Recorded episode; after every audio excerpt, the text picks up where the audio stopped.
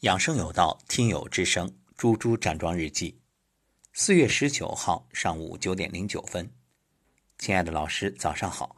五点二十闹铃响，闭着眼睛深呼吸，深深感恩一切，跟着音频揉腹，发现肚脐周围的结节已经不那么硬了。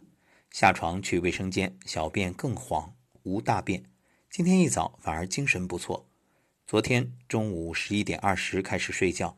定的是一点钟的闹铃，按下之后继续睡，还差六分钟要上课，惊醒。上课的时候有点头晕，没有气力。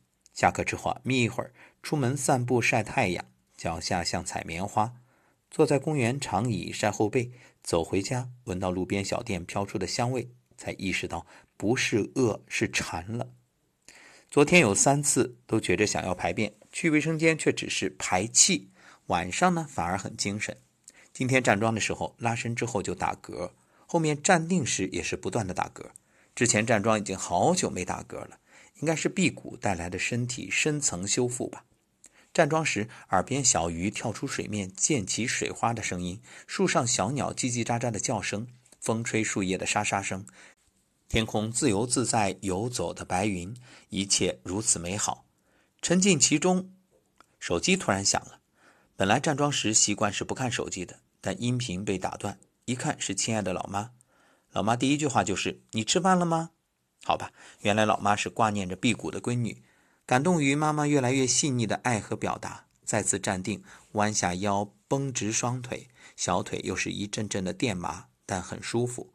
站桩完拍打的时候啊，姐夫出来问我还要几天结束，又一次感动，家人都在关心着自己。发现胳膊又细了，腰也紧紧的，小腹也是平平的。上楼之后，姐姐过来问我的状况，看我脸色很好，姐姐就放心了。爱你，姐姐。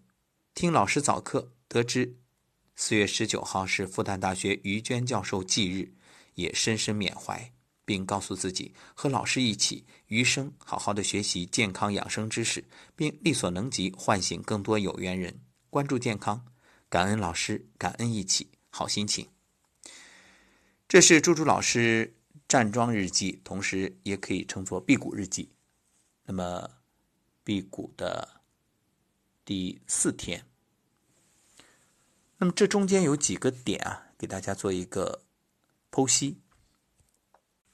一个呢，就是为什么辟谷之后会出现没有大便的情况？这个前面其实也提到了。想想你有的吃，它自然有的排；你吃的多，自然排的多。那你。不吃，不排，这很正常，所以千万别把这个等同于便秘，这不是一回事儿，不存在。等到你什么时候恢复吃了，它正常又有这种呃变异了，一点儿都不用担心。其实没有大便反而好啊，等于让你的肠道休息一下，对吧？第二点，上课的时候有点头晕，这个呢，严格来说，辟谷的时候是不要上课。不要多讲话，当然这一点我也没做到，因为我辟谷期间节目还是要录的呀，那有时候还要去讲课呀，这个也不用过于担心啊，能做到最好，做不到呢，转念放松。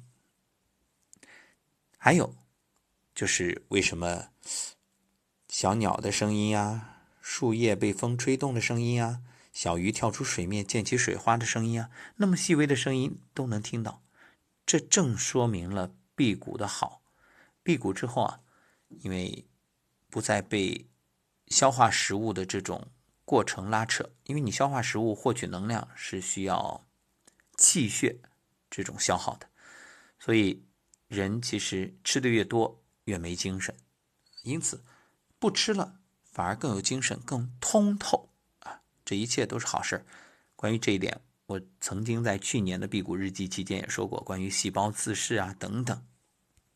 所以放心，辟谷就是一个深层次的身体清理。当然，一般情况下不建议大家直接就二十一天。你身体不适应的情况，你可以三天啊、七天啊，呃，循序渐进，慢慢来。另外有一点啊，就是猪猪老师这个手机不静音这个问题，就是建议大家最好在站桩的时候能够避免手机的打扰。你看，被妈妈的电话打断，这个是一种干扰。但是，在这里还要强调一点：一旦被干扰了，不必生出烦恼。你看，有人被干扰了啊，把自己从这个境界里带出来，马上气急败坏，一接电话，你把我打断了，我真的，这都不对的。这个来电话的人他也不知道呀，所以心平气和，其实这也是一种修行。如果你的情绪变化，说明修的还不够好，自我反思。如果你曾经以前这样做过，向你伤害过的人道歉。其实站桩它不光是身体的柔顺，它其实也是心理的梳理，包括辟谷，不光是身体的这种清理，它也是情绪的一种啊剥离。怎么剥离啊？把不良情绪剥离掉，就好像细胞把坏死的细胞，嗯，慢慢的淘汰，再有新的细胞生出啊。当然，在这过程当中，我们可能也会去有一些。那修复一些细胞，所以站桩也好，辟谷也好，都是给身体、给心灵、给精神一次修复能量的机会。啊，一句话，身体检修，这样才能真正让你的自愈力发挥作用。好，感谢收听本期节目，我们继续关注猪猪老师的站桩日记。注意，这里还有一个细节，就是猪猪老师的母亲打来电话的时候。呃，作为猪猪啊，作为女儿，她能听到哎妈妈的声音，这个语气方方面面的变化，感觉更懂得如何表达爱了。这其实也说明妈妈也通过站桩而获益，那情绪也越来越平和，就是因为身体通透。所以在这里也祝贺猪猪老师的妈妈越来越好，也愿更多的中老年朋友。真正能够参与到站桩这种良好的养生活动中来。